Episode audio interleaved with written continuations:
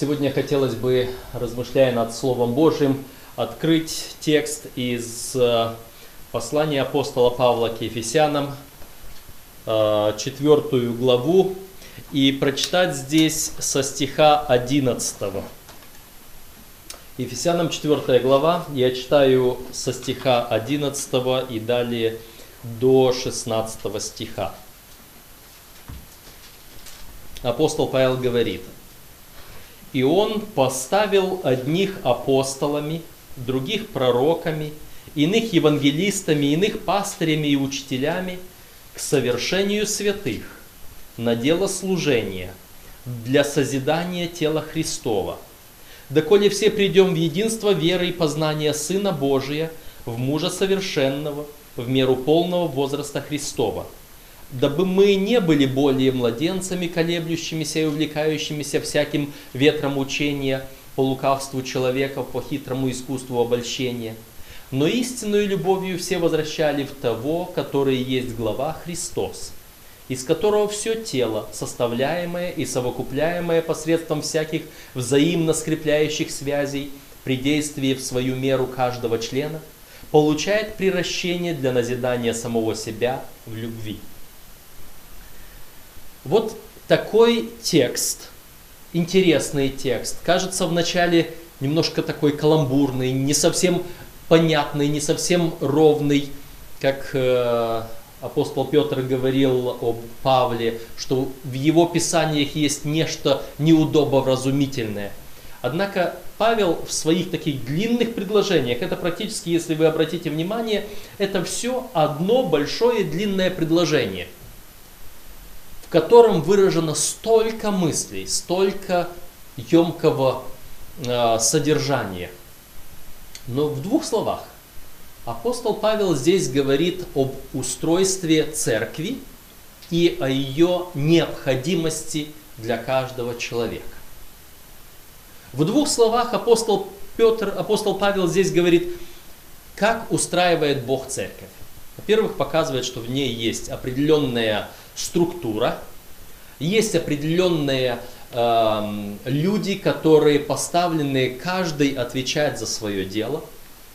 И есть члены церкви, которые от этой структуры, от этой церкви получают определенное назидание – и сказано особенно в 12 стихе сказано, к совершению святых на дело служения для созидания тела Христова. Вот это тело, вот это общее. Мы можем вспомнить 12 э, главу первого послания к Коринфянам, где также говорится о теле Христовом, где сравнивается церковь с телом, где говорится, что у тела есть много разных членов, и все они вместе – где говорится о том, что э, тело не из одного только члена состоит, но из разных, что не может быть кто-то быть вне тела, не может быть отсеченным от тела, не может существовать сам по себе, но только все вместе, воедино. Вот эту мысль здесь апостол Павел э, показывает также и э, церкви в городе Ефесе, э, что есть определенная задача и цель Божья, чтобы церковь была единой. Потому что здесь она усовершенствуется, во-первых, совершает служение, во-вторых. Служение одного человека возможно, но оно не будет таким, каким мож, могут совершить люди вместе, объединившись в служение. И это необходимо, как здесь сказано, доколе все придем в единство веры и познание Сына Божьего, в мужа совершенного и в меру полного возраста Христова. И в этом тексте мы видим две цели. Одна цель – это единство нашей веры и познания, а другое, другая цель – наше возрастание в меру полного возраста Христова. Чтобы все мы возрастали, чтобы все мы э, были не только едины в нашем знании и учении, не только наше согласованное было понимание Слова Божьего, но чтобы и духовно мы были все взрослыми людьми. А, когда мы остаемся один на один с собою, когда мы самостоятельно изучаем священное писание. Или, может быть, к этому еще читаем различные комментарии, толкования, книги и так далее. У каждого из нас появляется какое-то собственное понимание учения Библии, собственное понимание Бога, Его характера, собственное понимание картины спасения. Когда мы приходим вместе и начинаем обсуждать, вот здесь и выясняется, а я это понял так, а ты это понял вот так.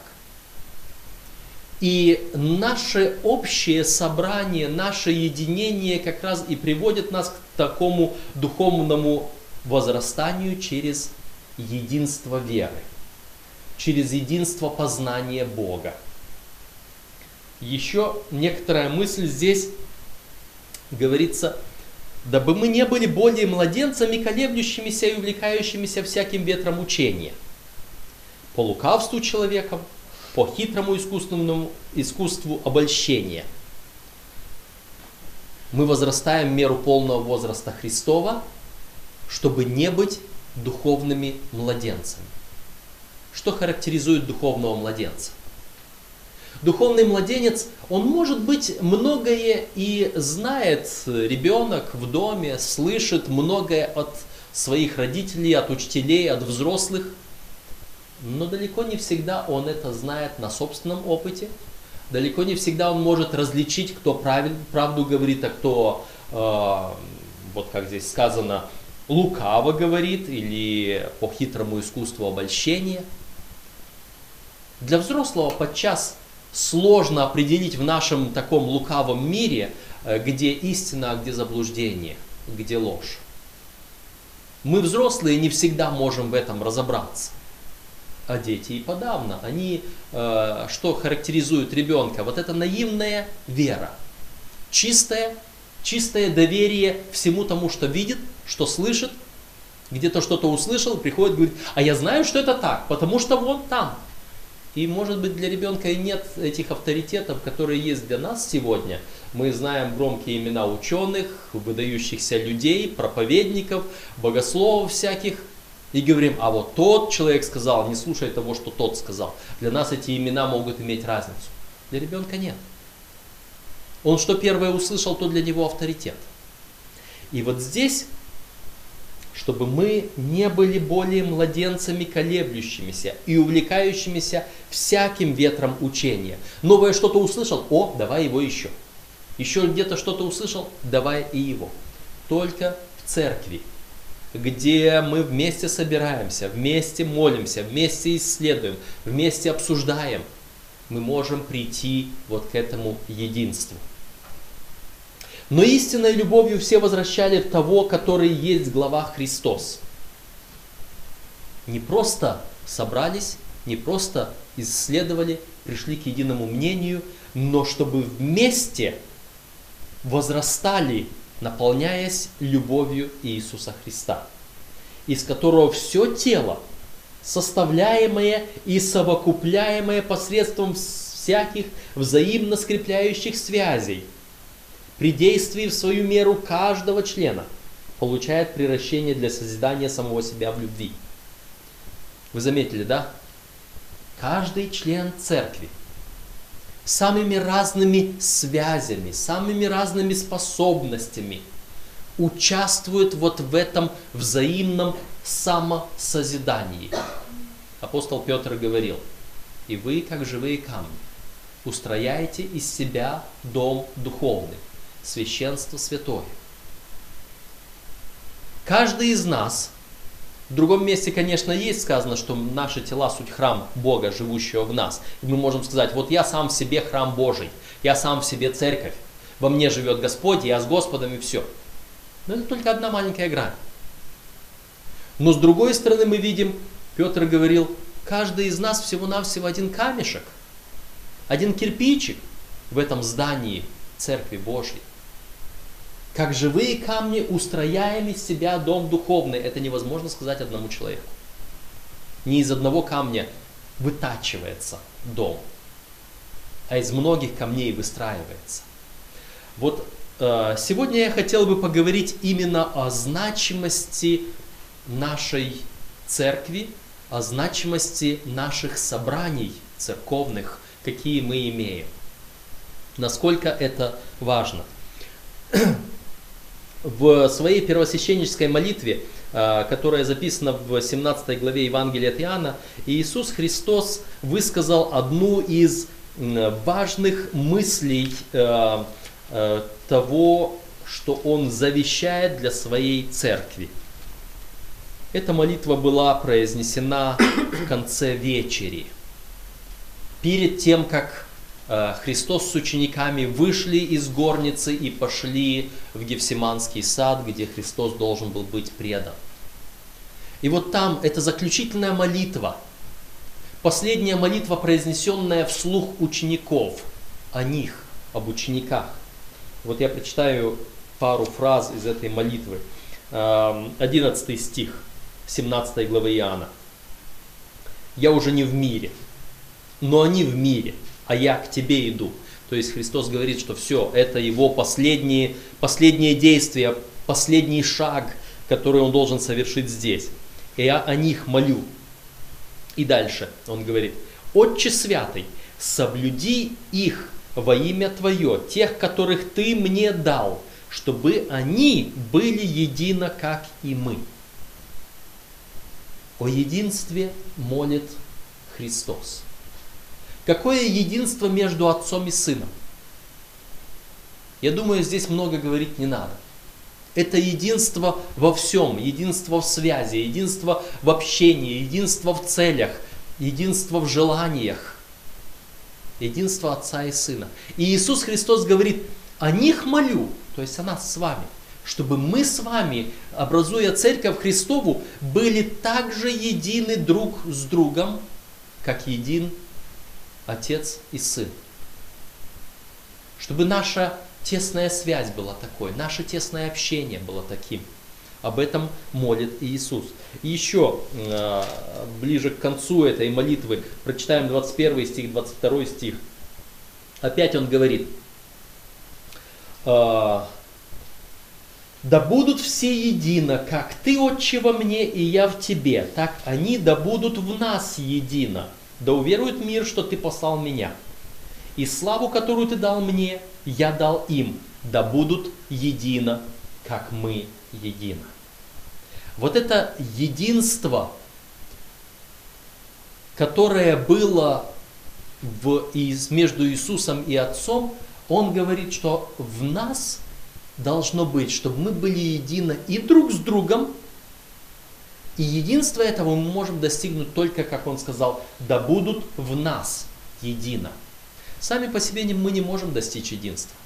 Сами по себе мы разные люди. У нас, как апостол Павел в другом месте говорил, когда я вижу, что слышу, что у вас есть разногласия, то отчасти и верю, потому что разномыслием надлежит быть. Это естественно. Это естественная часть человеческой жизни – наши разномыслия, которые иногда переходят в разногласия и споры. Но суть заключается в том, что мы едиными можем стать, только будучи в Иисусе Христе. Да будут в нас едино, говорил Иисус в молитве Отцу.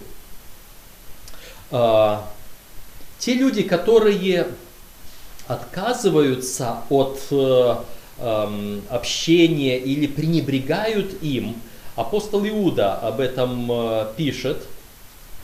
Э, первая глава, единственная глава апостола Иуды. И я хочу обратить внимание здесь на 19 стих. Иуды, первая глава, 19 стих. Перед этим он много говорил о определенном классе людей, которые восстают э, против определенной истины однажды, веры однажды переданной святым, но которые, тем не менее, проповедуют общее спасение. То есть, тем не менее, они как бы остаются христианами, но... И вот 19 э, стих в частности говорит, это люди, отделяющие себя от единства веры, душевные, не имеющие духа. То есть те, которые э, кажется, формально остаются верующими, но они отделяют себя от этого единства веры. Вот эти люди противопоставлены. Если вы прочитаете выше слова, то вы увидите, э, какими, какое сильное обвинение э, против этих людей эм, имеет Господь через апостола Иуду. Э, достаточно прочитать, может быть, 12-13 стихи, 16 стих и так далее. Здесь проявлены вот эти места, вот эти характеристики этих людей. 16 стих это э, ропотники, ничем недовольные, поступающие по собственным похотям, э, уста их э, произносят надутые слова, они оказывают лицеприятие для корысти. Когда мы отделяем себя от единства церкви, мы становимся вот таким. Чаще всего человек, который уходит из церкви. Вот эта фраза «ропотники ничем недовольные» в большинстве случаев применима к таким людям. Человек, который не хочет посещать церковь, какова причина?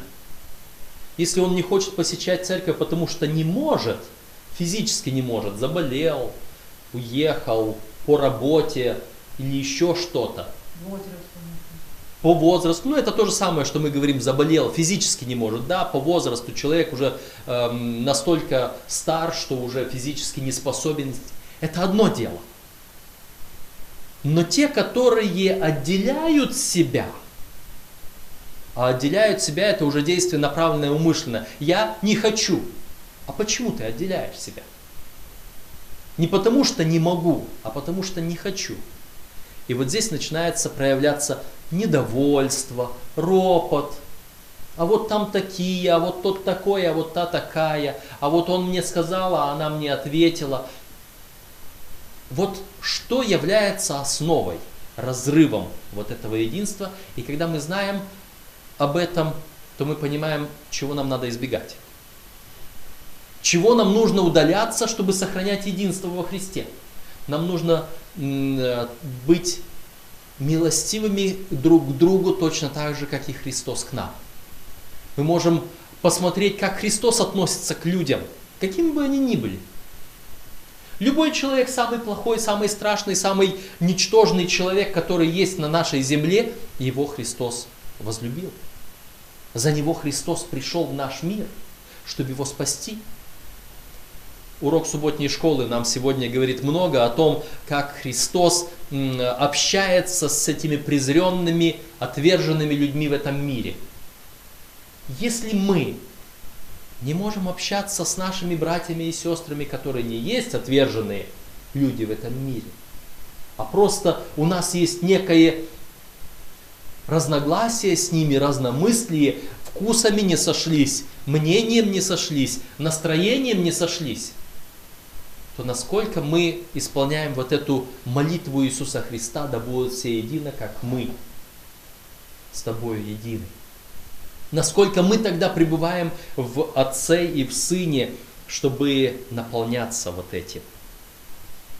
Когда мы думаем о а, церкви, какой она была в начале, вот после того, как Христос а, оставил это свое завещание церкви о единстве, мы открываем следующий буквально эпизод из э, жизни первоапостольской церкви. Это первая глава Деяний апостолов, 14 стих.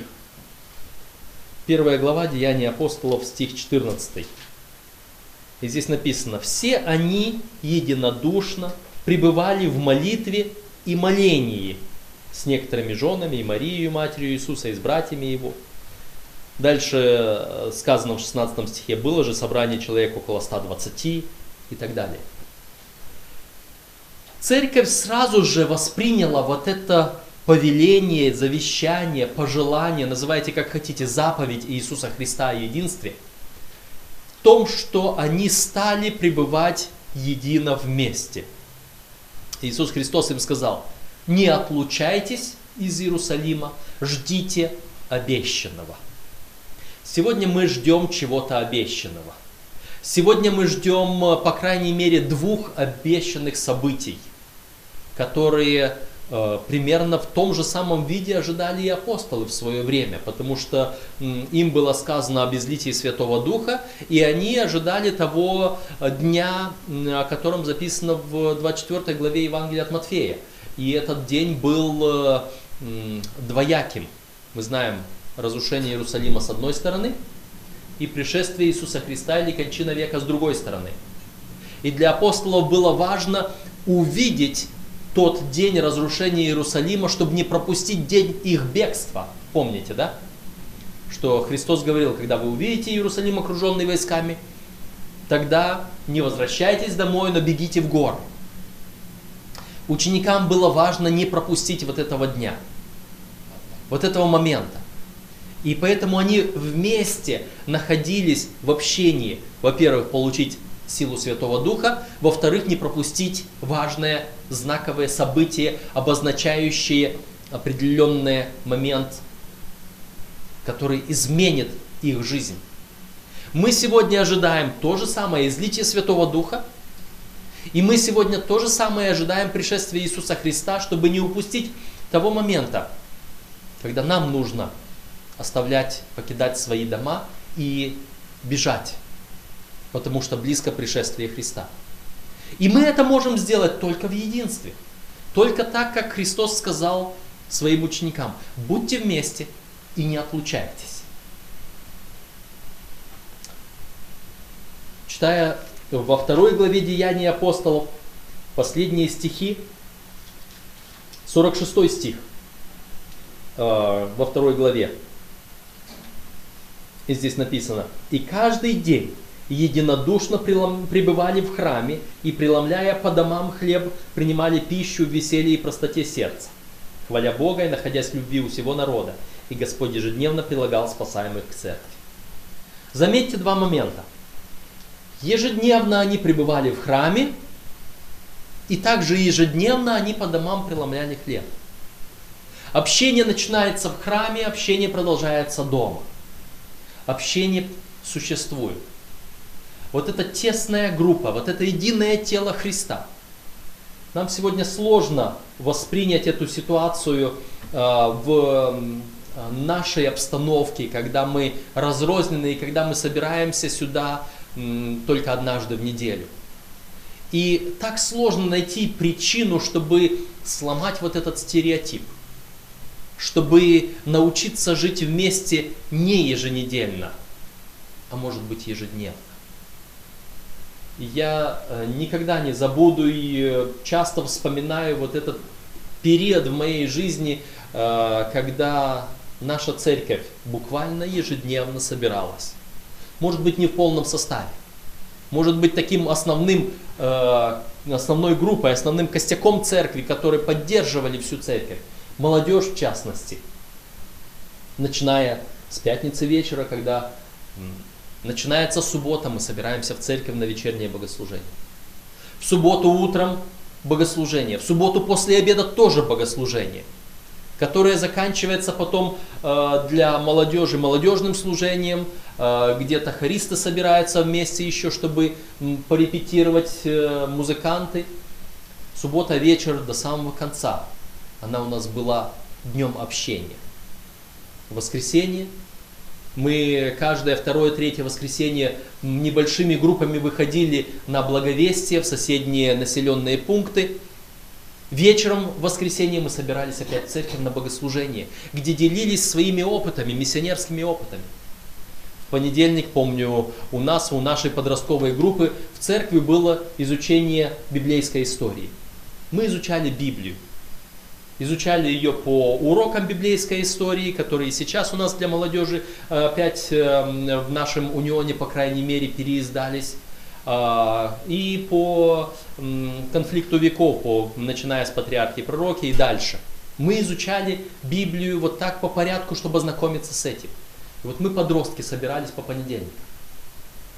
По вторникам у нас был разбор субботней школы у каждого по группам, по малым группам, по домам. Вся церковь собиралась в 5-6 таких домашних групп по своим районам. Изучали субботнюю школу. Причем там даже маленькие дети. Я помню себя, может быть, э, э, с 5-6-летнего возраста, когда э, мне уже поручали проводить урок субботней школы. Тут и бабушки, тут и взрослые, тут и дети, тут все вместе. И у нас не было детских уроков. Мы изучали вот те же самые уроки субботней школы, такого для взрослых, какие у нас есть сегодня. В среду это был день спевки. Постоянно хористы, члены хора, плюс молодежь, которые хотят учиться петь, плюс другие, кому нравится петь, на спевку хора мог приходить любой. На богослужении только члены хора пели. На репетиции, на спевках, которые продолжались 2-3 часа, были все вместе. И зачастую там, на спевках хора, тоже зарождались различные идеи, э, там разрабатывали программы для церкви, обсуждали разные вопросы. В четверг, банный день, мы встречались отдельно ребята, отдельно девушки в городской бане. И туда приходил и пастор со своей женой, жена пастора в одном, в женском отделении, пастора в мужском отделении. И вот там мы в, такой, в таком свободном общении мы планировали очень многие вещи. В пятницу опять круг замыкается. Опять вечернее богослужение.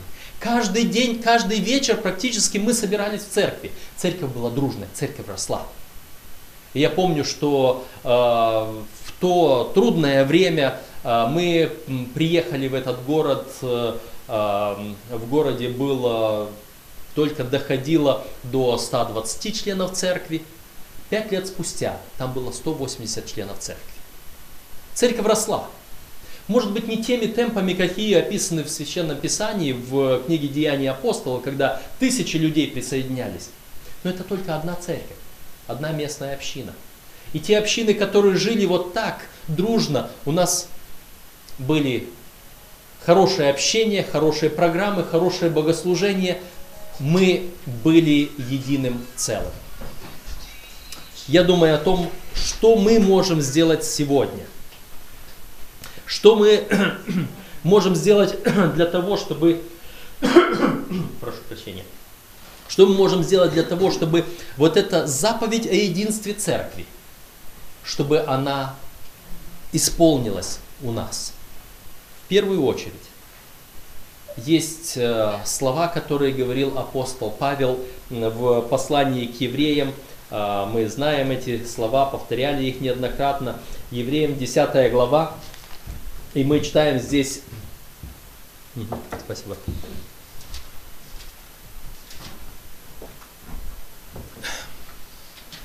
Десятая глава послания к евреям, стих 25. «Не будем оставлять собрание своего, как есть у некоторых обычай, но будем увещевать друг друга тем более, чем более усматриваете приближение дня онного. Тем более, чем более мы усматриваем приближение Дня Онного, мы должны быть вместе, не оставляя нашего собрания. Но приходя сюда, мы увещеваем друг друга. Это то, для чего церковь. Чтобы мы взаимно назидались, чтобы мы взаимно росли. И это Господь привязывает именно к ожиданию. К ожиданию, в первую очередь, дня излития Святого Духа, во вторую очередь, дня пришествия Господня.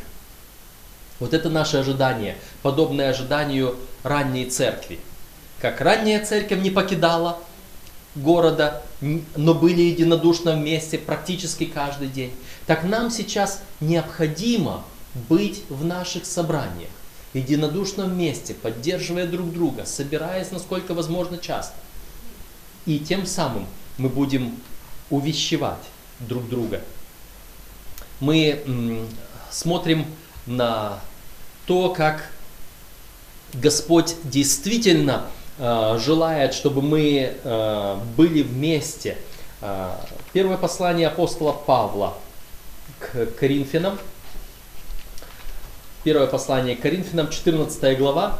Э, эта глава, кажется, говорит э, на тему о языках в церкви, о дарах Святого Духа. В 12 главе 1 послания к Коринфянам апостол Павел говорил о церкви как о теле Христовом.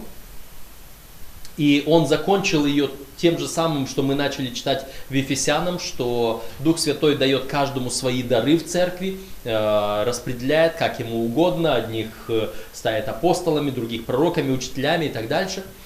Э, 13 глава говорит о важности любви в нашей церкви. И если мы подумаем о завещании Иисуса Христа, то он говорил о двух важных вещах, которые засвидетельствуют нашу принадлежность к Нему. Это единство и в другом месте любовь. Посему узнают мир, что вы э, ученики мои, если будете иметь любовь между собой. То есть единство и любовь. И сейчас мы говорим дальше. 14 глава, кажется, направлена на изъяснение факта, э, какими должны быть языки в церкви, каково место языков в церкви. Но Говоря об этом, апостол Павел обращает здесь внимание на определенные стихи. 3, 5, 12, 26 стихи. Давайте мы прочитаем. 14 глава 1 послания Коринфянам, 3 стих. А кто пророчествует, тот говорит людям в назидание, увещание и утешение. Или 4 стих. Кто говорит на незнакомом языке, тот назидает себя, а кто пророчествует, тот назидает церковь. Слово назидание. Мы его находим в разных местах. Здесь практически через а, весь, э, всю главу, а, скажем, 12 стих. Так и вы, ревнуя о дарах духовных, старайтесь обогатиться ими к назиданию церкви. Вот это назидание. Назидание это устроение, строительство. Отсюда слово э, зодчий, отсюда слово здание, отсюда слово зиждется, вот это вот назидание, э, устроение церкви. Все, что Бог дает, дары духовные, наше общение, все должно быть для назидания. И давайте посмотрим на 26 стих в этой 14 главе 1 Коринфянам. Итак, что же, братья, когда вы сходитесь, и у каждого из вас есть псалом, есть поучение, есть язык, есть откровение, есть истолкование, все сие да будет к назиданию. Вот наша цель. Наша цель – возрастание духовное. Мы друг друга увещеваем, друг друга назидаем. Вот этим нашим общением поддерживаем друг друга. Мы нуждаемся в этом. Известная такая притча, притча о единстве, когда э, старый отец, смотрящий уже в сторону могилы, хотел, чтобы и его сыновья, которые были не слишком дружными, чтобы они все-таки преподать им последний урок дружбы и единства. Он просто пригласил их, дал им метелку, веник в руки и говорит, ломайте его. Попытайтесь сломать метелку. Да, бывает иногда в том месте, где она слишком пережата, если она уже не очень четкая, качественная, она может сломаться.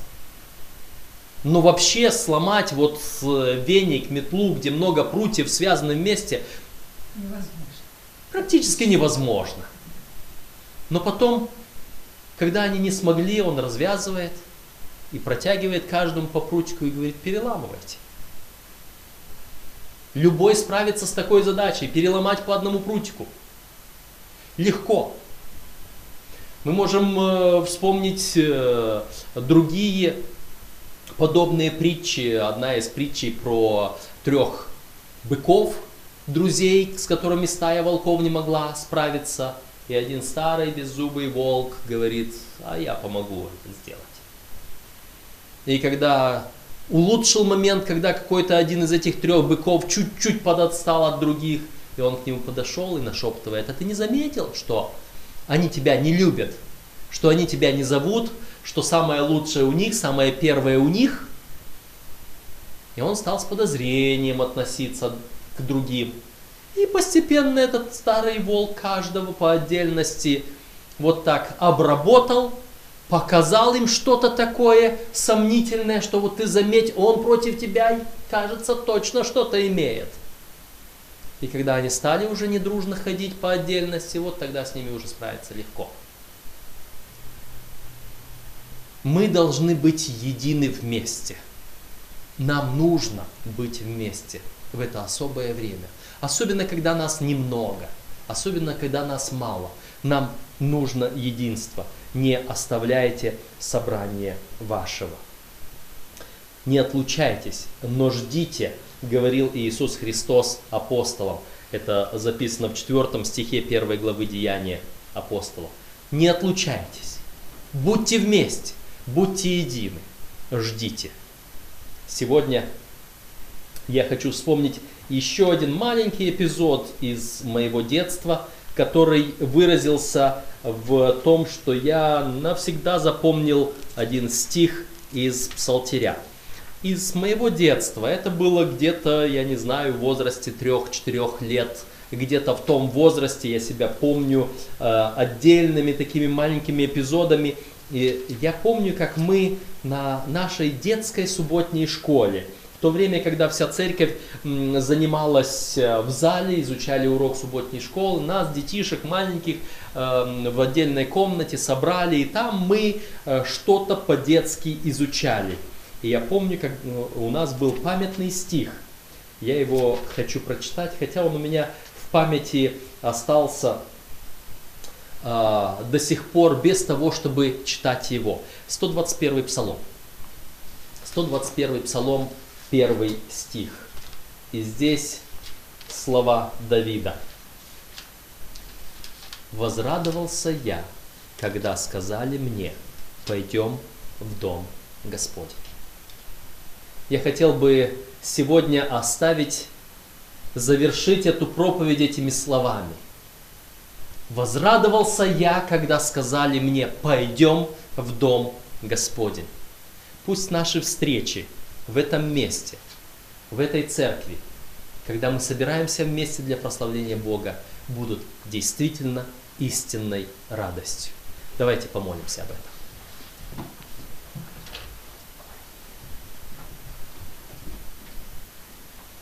Господь наш, мы благодарны Тебе за то, что Ты создал церковь свою на земле для того, чтобы мы здесь могли находить помощь, единство, благословение, любовь. Чтобы здесь мы могли возрастать в любви и возрастать в единстве с Тобою. Здесь Ты предусмотрел все самое важное и нужное для нас.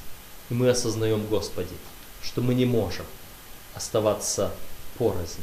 Мы должны быть едины. Благослови нас, Господи, чтобы никто и ничто не мог удержать нас дома тогда, когда народ Твой собирается вместе, чтобы мы могли быть в единстве, могли встретить Тебя, когда Ты вернешься за нами, чтобы в единстве мы были в тот момент, когда Дух Твой Святой будет изливаться на Церковь Твою. Да прославится имя Твое в каждом из нас. Ради Христа мы молим и благодарим Тебя. Аминь. Аминь.